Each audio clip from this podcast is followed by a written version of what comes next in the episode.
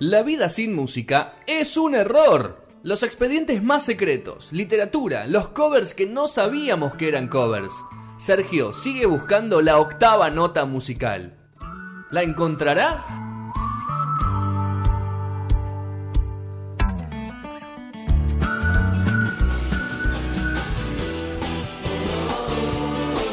Gracias, Naila. Y segundo bloque de No Sonoras, emisión 662. Nos habíamos, nos habíamos dicho, expediente No Sonoras. Ha regresado. Hemos hecho expediente de la- del Bocha Socol. Hemos hecho expediente No Sonoras de Sergio Denis. Y ahora vamos con el expediente No Sonoras de Los Rodríguez. Así es. Banda que tuvo 7 años de vida, 6 años. Seis años. 6 años de Seis vida. años de vida. Sí, sí. Nada más y nada menos, ¿no? Ok. Eh, bueno. Y hasta el día de hoy sigue teniendo más de un millón y medio de Sí, sí, una vigencia mensuales. absoluta, muchos hits, ¿no? Mucha, mucha canción emblemática eh, que bueno que hoy en día sigue y que, se, que como que se renueva constantemente es- esa, esa cuestión de, de- de amar a canciones que que quedaron en el inconsciente colectivo de todos y que bueno, conquistó a dos países, ¿no? Sin dudas por, por su formación de españoles y argentinos y que tuvo un- una especie de germen en, en lo que fue mm, ese, esa- ese encuentro entre Ariel Roth y Andrés Calamaro. Eh, bueno, vamos a contar a la gente Andrés Calamaro, Ariel Roth, Germán Villela y Julián Infante, los, los cuatro Rodríguez. ¿no? La banda sin bajista. La banda sin bajista, por decirlo de alguna forma, la bajista siempre fue un sesionista. Eh, Ariel Roth, como decíamos, y Calamaro, dos músicos argentinos que se conocieron en Argentina, justamente, eh, que compartieron mucho, mucha música antes de, de ser los Rodríguez, que eh, produjeron juntos discos de Calamaro, dos, de hecho. Eh, primero por Mirarte, eh, después Nadie sale vivo de aquí. Dos discos que Calamaro reniega un poquito de Reniega un toque y a su vez tiene, tiene sus hits y, y bueno, Rod siempre contaba que era Son una banda- largos. ¿Eh? Son discos largos. Son discos largos, eh, Rod siempre cuenta que es una banda muy power, ¿no? La que, la que estaba ahí, que, que cuando tocaban en vivo era muy poderosa, como, como trastando un poco con capaz lo, lo que se escuchaba en las radios, que era lo, lo más hitero, por decirlo de una Pero forma. está grabado con un sonido que era de muy de la época. Muy de la época, muy de la época en Argentina, ¿no? Sí, Encima. sí, sí, Eh, electrónicas. Con Mario Breuer ya metido en el tema, ¿no? Que era compañero de la escuela de, de Rod. De Roth. Eh, nada de guita, por supuesto, en ese momento, era más para tocar, para hacer algo. De hecho, Rod contaba que, que él laburaba con, haciendo jingles, ¿no? Para, para poder subsistir. Eh, después, bueno, nadie salió de aquí. Eh, entra en un momento justo de, hiperinflación en Argentina, contratos rotos, Calamaro medio en bola, Ariel Roth queriendo volver a España después de haber tenido una banda en España que se llamaba Tequila, que fue emblemática eh, la banda Tequila en los fines de los 70, principios de los 80, con un rock muy joven, compartiéndola con Julián Infante, y acá empezamos con las conexiones, por decirlo de alguna forma. Eh, Julián Infante medio que le- lo, incita a Roth a, ir a España, a volver a verse después de mucho tiempo, eh, cuando ellos, eh, Infante ya estaba con Germán Vilela, que habían armado una banda, estaban como empezando a armar una banda llamaba Fuera de la Ley, con su cantante, con su bajista, y, que estaba como empezando a gestarse, pero bueno, eh, esta conexión de Roth con Infante, a partir de un show de los Rolling, ¿no? Que la invitación es, vamos, venía a ver los Rolling, le dijo. Sí. ¿no? Y a partir de ahí se, se encontraron de nuevo lo- los, Que debe ser la gira Steel Wheels esa, ¿no? y por los tiempos me da esa, sí, ¿no? Eh, se encontraron ahí los ex tequila y, y Rod ya tenía en su cabeza que si iba a hacer algo ahí, iba a tener que llamar a Calamaro, ¿no? Como que no, no encontró discusión en, en eso. Pero bueno, había un cantante. en Calamaro con ganas de. Un Calamaro que estaba como en- no sabiendo qué hacer Sí. mucho, ¿no? Pero a su vez tenía su movida armada en Argentina, no es que estaba Sí, obviamente. en bolas, ¿no? Estaba, Estaba en su momento capaz más Era un creativo. Músico consagrado era. Y ya era parte, Estaba había sido parte de los abuelos de la con nada. Andy Cherniaski que estaba en esa época, ¿no? En ese momento, muy bien, ¿no? Eh, en- entonces, eh, un poco ese germen, ¿no? De, eh, eh, los españoles ya gestando una banda como eh, Villela y, y- e Infante, Rod con su historia en Tequila, Calamaro con su historia en Los Abuelos de la Nada, y Calamaro, bueno, eh, Rod dice, bueno, yo voy para allá, pero tengo un amiguito, ¿no? Eh, y ahí llega, eh, Fernando de Diego era el cantante de Fuera de la Ley, y sutilmente le dijeron, bueno, amigo, Gracias por todo. gracias por tanto, pero vamos por otro lado, ¿no? Y el 28 de septiembre del año 1990 llega a España Andrés Calamaro y vamos a ir como siempre escuchando algunas cositas, así que si les parece y si Naila lo tiene ahí, vamos a escuchar el primer audio que habla un poco Ariel Roth de lo que fue esa entrada de Calamaro a, a unos Rodríguez que se estaban formando. Muy bien. O sea, para mí era fundamental que venga Andrés. Eh, Ayer se había establecido una alianza musical muy poderosa y que yo no quería, tenía que haber algún motivo muy fuerte. Uno era, bueno, ganas de estar en Madrid, pero fue la única condición que le puse a Julián cuando me dijo, ¿por qué no te quedas a hacer un grupo? Le dije, vale, pero déjame que yo traiga al cantante. y bueno, Julián se hizo muy fan de Andrés antes de conocerlo. Empezó a escuchar todos los discos de Andrés y cuando llegó Andrés le pedía que le toque sus temas. cuando íbamos a cenar por ahí en un sitio donde hubiese un piano, tócame esa balada, esa, esa cosa tan este, tierna de Julián de repente, ¿no? Apenas llega Calamaro, eh, ese día van a una jam, van a tocar. Llega y tocan. Llegan a tocar, eh, ¿no? Empieza a gestarse un poco todo lo que es lo- los Rodríguez, eh, que no tenían bajista en su momento, en un comienzo, y tocaba Calamaro un poquito, tocó varias veces Calamaro eh, mientras estaban buscando bajista. Guillermo Martín, un músico español también de una banda llamada Desperados, eh, era como el primero que encontramos como para decir, bueno, venite vos, pero no era bajista, era guitarrista en realidad, y se suma a tocar eh, el bajo en, en una banda todavía sin nombre, que estaban ahí viendo un poco lo que era el nombre, que termina siendo Los Rodríguez, que Los Rodríguez eh, en cierta forma es como, es una forma de, en España por lo menos, una forma de decir... una, una cuestión medio de decir como perdedores, ¿no? O sea, es, como. Calamaro cuenta que le gustaba el nombre por eso, ¿no? Como que era como un nombre de perdedores.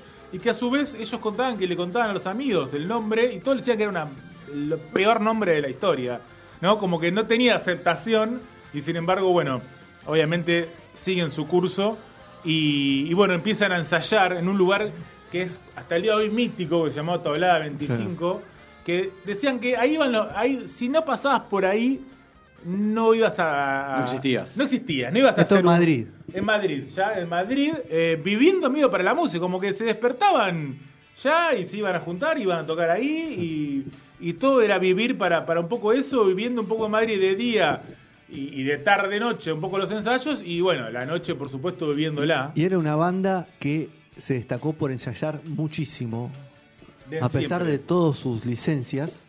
Era una banda que ensayaba muchísimo y de- aparte tocaba por la noche. Era una banda, de toca, una, una banda que tocó mucho en su momento. Una Eh, banda muy del under, ¿no? sí, en el sentido sí, de de eso, España. ¿no? De bancársela, Ah. digamos. de- Del under en el, buen sentido, en el decir eh, de abajo, ¿no? Del barro, sí. o sea, con, el barro eh, a pleno.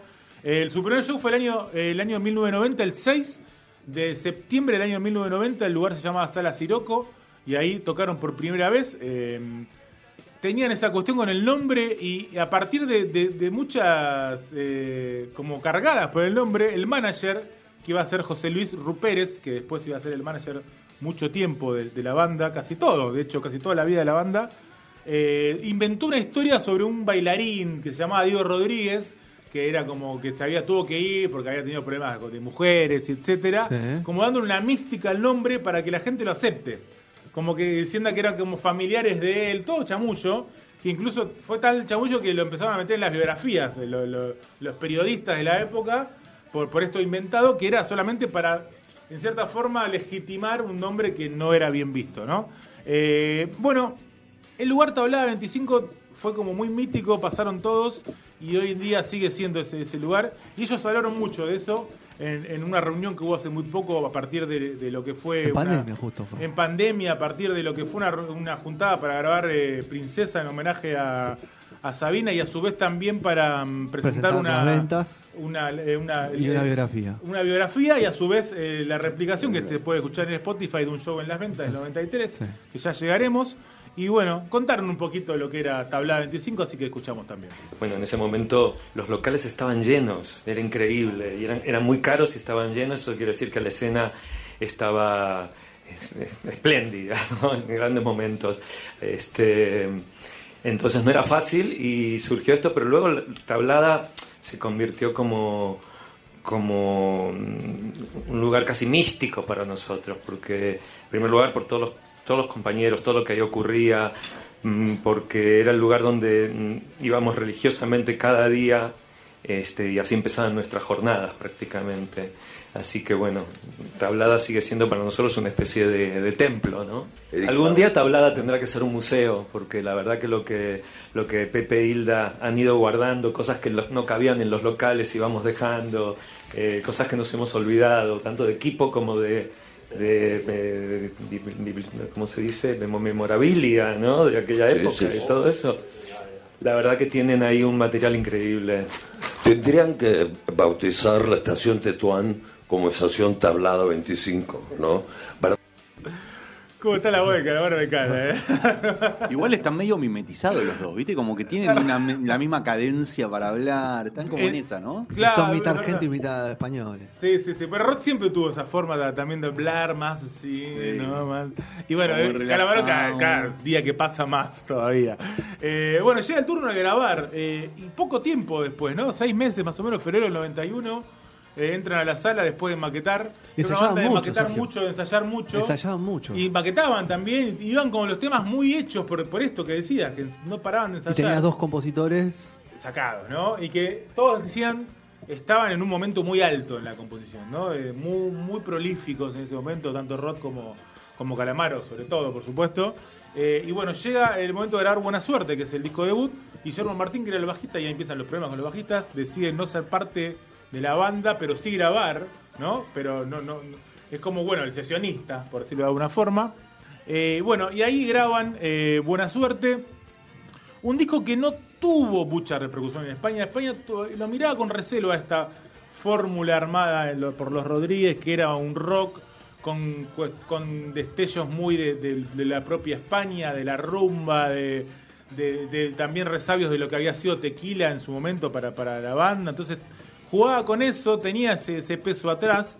Y de hecho Paco Martín, que fue el primer productor discográfico de, de la banda, eh, contaba que había repartido por todos lados el, el disco y no le daba bola a nadie, ¿no? Que no nadie le nadie ni los pasaba ni los quería promover.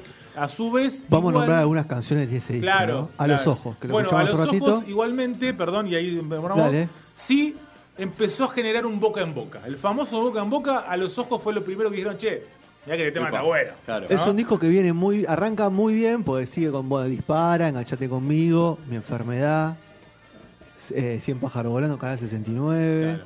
La mirada del adiós, después baja. Y claro, la, La última, última parte es más- baja. Sí, sí, sí, sí, sí. Eh, Pero es un disco que tiene cinco sencillos. Pero tiene mucho los Rodríguez que igual, si bien después vamos a, ver, no sé si hoy o en la próxima eh, emisión, eh, pero tiene muchos hits.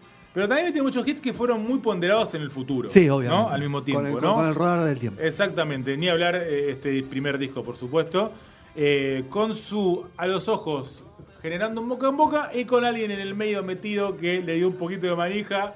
¿Quién si no que Diego Armando Maradona? Por supuesto, que en ese momento jugaba en el Sevilla, Claro. ¿no? En el Sevilla, y que le, eh, por medio Los de- apadrinó. los apadrinos se fueron porque un amigo, le- por un amigo, un amigo le llegó el disco y dice que lo escuchaba todo el tiempo y se hizo fanático de mi enfermedad. Y dice que escuchaba y le hacía poner al tipo del Sevilla, al del estadio, mi enfermedad en el estadio y nadie sabía qué era. Entonces a partir de ahí empezó a generarse una cuestión de eh, mínima, pero todavía muy mínima masividad, pero gracias a Maradona empezó a hacerse conocido los Rodríguez, ¿no? El poder siempre, ¿no? Donde está, donde está el Diego, hay grande poder, Diego. ¿no? La varita mágica. La varita mágica del Diego. En ese momento eh, empieza a empieza a verse, bueno, ¿qué hacemos con los bajistas? Aparece Daniel, la figura de Daniel Zamora, que termina siendo como el bajista de la banda, en cierta forma, por más que nunca fue parte, siempre fue un sesionista. Pero bueno, aparece, desaparece, entra otro que se llama Candy Abelo, eh, Candy Caramelo también le decían, que termina grabando también después. Que bajista histórico de todo, todo Fito también. Claro, un sobre todo. bajista muy Todo Calamaro, una gira después. De, de exactamente. Después también tocó con Calamaro. Y en el medio ahí empieza a haber un chanchullo. ¿Cómo es esto? Los Rodríguez no tenían todavía tanta movida. Eh, sentían que estaban en una discográfica que no los ayudaba mucho. Y el manager hizo una jugarreta. Dijo: le fue a decir al, al capo de la discográfica que iban a hacer un disco totalmente de, de versiones B, de todo reversiones raras, ¿no? Un disco pirata. Versiones raras de una banda que había sacado un disco. Que había sacado un disco nada más, o sea, no tenía sentido, ¿no? Y el muchacho lo sacó cagando, le dijo que estás loco, vos, están con los dos mejores compositores del momento, que no sé qué, tiene Seguí- un montón de temas y quieren sacar un disco de versiones raras y lo mandó a cagar y le dijo no sacan nada conmigo y bueno, los, e- medio que los echó. Después sale a la luz que lo que era era lo que realmente quería el manager. El manager quería salir de ahí, quería ir a otra discográfica, entonces armó toda la tramoya para irse de esa discográfica y encontrar otra. Igualmente. Esos son los managers Esos son los Balletes, que ¿verdad? tendría que ¿verdad? aparecer acá, viejo. Aprende Sergio. Aprende Sergio. Así todos sacan disco pirata. Sí. Que todos lo conocemos. Es el, como el segundo disco, que a su vez es un disco medio pirata, justamente. Eh, que es una especie de grabaciones eh, que hicieron eh, en una gira, un viaje Cuba a Caracas, en una especie de recital muy extraño donde se toparon con Fito Páez, donde empezaron a, bueno, a mezclar cositas de todo. Todo muy extraño. Pero bueno, llega un momento clave que es el debut en la República Argentina. Había dos españoles, había dos argentinos, había que ir a a Argentina, por supuesto. ¿Y a dónde fueron? Estaban en España donde tocaban para poca gente y a dónde tuvieron que ir acá, sin dudas que estamos hablando del año 1992, 19 de abril de 1992, qué lugar que no sea cemento. Por supuesto, para el debut de los Rodríguez en Argentina, el primer show con más de mil personas, casi dos mil personas en cemento, pasaron de tocar en lugar en Sucuchos en, en España porque no llevaban tanta gente, a ir por primera vez a Argentina a tocar para dos mil personas y dijeron, esto es la locura total. Acá es donde tenemos que estar. Acá está la papota y un poco lo va a contar eh, Ariel Roth. no- eh, Julián Infante, no me equivoco, Ariel Roth va a contar a- a un poco acerca de lo que fue Argentina para los Rodríguez. Lo bueno fue cuando la primera vez que caímos con, ya con sin documentos, ya habíamos estado antes en, en Buenos Aires, pero cuando fuimos por allí vimos la, la respuesta de la gente y vimos todo lo que se había desencadenado allí en Argentina, bueno, en Sudamérica, pero sobre todo en Argentina, como que nos pilló así un poco de, decir, joder, que, que- cómo pegó esto aquí, ¿no? Porque era una locura lo que, lo que estaba pasando por allí, por aquellas tierras. Y eso sí que quieras que no, allí íbamos y era funcionaba todo perfectamente, todo muy bien. Y veníamos aquí todavía como que la gente andaba un poco reacia. Pero no nos seguíamos, éramos gente y somos gente de, de mucho local. Bueno, ahí contaba un poco Julián Infante, ¿no? Lo, lo que pasaba eh, en Argentina. Y ahí me una anécdota que cuenta el manager eh, de la banda que ellos estaban acostumbrados a un calle, llegan acá y acá, acá no, acá, acá Argentina, papá. Acá, si metés gente cobrás, si no metés gente Que no acá nada. los, los, los, lo- los contrató Ojanian. Ojanian, que era el manager de el- el- eh, exactamente, fue como el nexo, que era uno de los del, del momento, era de los capos acá, que más movían con Ah, Greenback, ¿no? tenía- tenía el flaco. Eran los que más, más movida tenían. Y bueno, bueno, dijeron vamos en esa y le salió bárbaro porque se llenaron. Porque llevaron Dijo, gente. nunca metimos tanta guita porque llevaba un montón de gente. Hubiéramos ganado la mitad, decía el, el manager. Así que bueno, anduvo bien esa primera experiencia en lo que fue, pero también encontraron otras experiencias. De repente encontraron un tal Oscar López, ya que estamos en Argentina. Sí. Un personaje, dicen, oscuro el rock argentino. Yo hurgué un poco, no encontré mucho. Así que debe ser Debe ser oscuro, de oscuro verdad. cero. Debe ser oscuro, de verdad. Que dice, Ariel Rock cuenta que eh, iba, te- tenía- coleccionaba Jaguars, para empezar, el muchacho, ¿no? Tenía los autos ahí coleccionando un poco. Todos tapi- El mito era que estaban tapizados con piel de músicos. con piel de músicos. ¿no? No. no, era el chiste, ¿no? Pero bueno, era, era el chiste de verdad. Y tiraron que era toda una bomba, que el disco iba a explotar porque estaban por grabar, eh, obviamente sin documentos, era lo que se venía. Lo llevó a Nueva York, lo llevó a Rota a Nueva York, una locura total. Dijo que iba a grabar con, con BMG, que te- iba, tenía un nuevo Jaguar y que aparecía siempre con un auto distinto. Hasta que se dieron cuenta, dijo que sin documentos era el hit máximo que iban a tener. Hasta que dijeron, bueno, vas a grabar con esto, le entregó todo, hasta que hablaron con la posta de MG Ariola y una dijeron, época, cada época que había subsidiaria dentro de la discográfica. Claro, Ariola Ah, no era sé la- si existe todavía. Alguna Sí, que otra de sí, haber. existe. Sigue existiendo. Existe, existe. Pero era como que las bandas más pequeñas siguen trabajando con las subsidiarias de la. Pero cuando vas a la, a la gran discográfica, No, ese personaje no lo conocemos. No lo conocía a nadie. Cuestión que le prometió el número del Moro, no lo conocía a nadie y fue como un medio bajón. Y ahí como que Calamaro dijo, loco, me cansé de ser pobre, porque era, insistamos, era una banda que no ganaba un sope, que tocaba mucho, pero que, que- que generaba, pero no de hecho, ganaba las nada. historias eran que tocaban y lo único que hacían era comer fideos porque era lo único que podían comer. Exactamente. No podían comprar otra cosa. Y se cansaron. Dijo, Calamaro dijo, ya está, me cansé, vamos, vamos a vendernos, vamos a entregarnos, vamos a hacer lo que sea. Y bueno, ahí empezaron a buscar con quién firmar. eh, fueron de un lado para el otro, encontraron ciertas cuestiones eh, y eh, encontraron una discográfica. Sin duda se llama Draw, ¿no? la discográfica que va a configurar contratos para lo que sería sin documentos. Una época donde Julián Infante, que era como el, lumpen de la banda, por decirlo de alguna forma, era- siempre hay un, un loquito en la banda, en este caso el rol le tocó a- al guitarrista Julián Infante, era el más eh, asiduo a las drogas, ¿no? Una banda, eh, tanto Roth como Infante habían sido medio adictos a la heroína en su momento, eh, por eso Roth se había venido a la Argentina, Infante se había ido también a un pueblito, se habían alejado un poco de, de toda esa locura y estaban como medio limpios, fue un, prim- un primer tiempo de banda muy limpio, por decirlo de una forma, porrito, alguna que otra cosita, pero todo muy Tranqui. tranquilo y labura, ¿eh?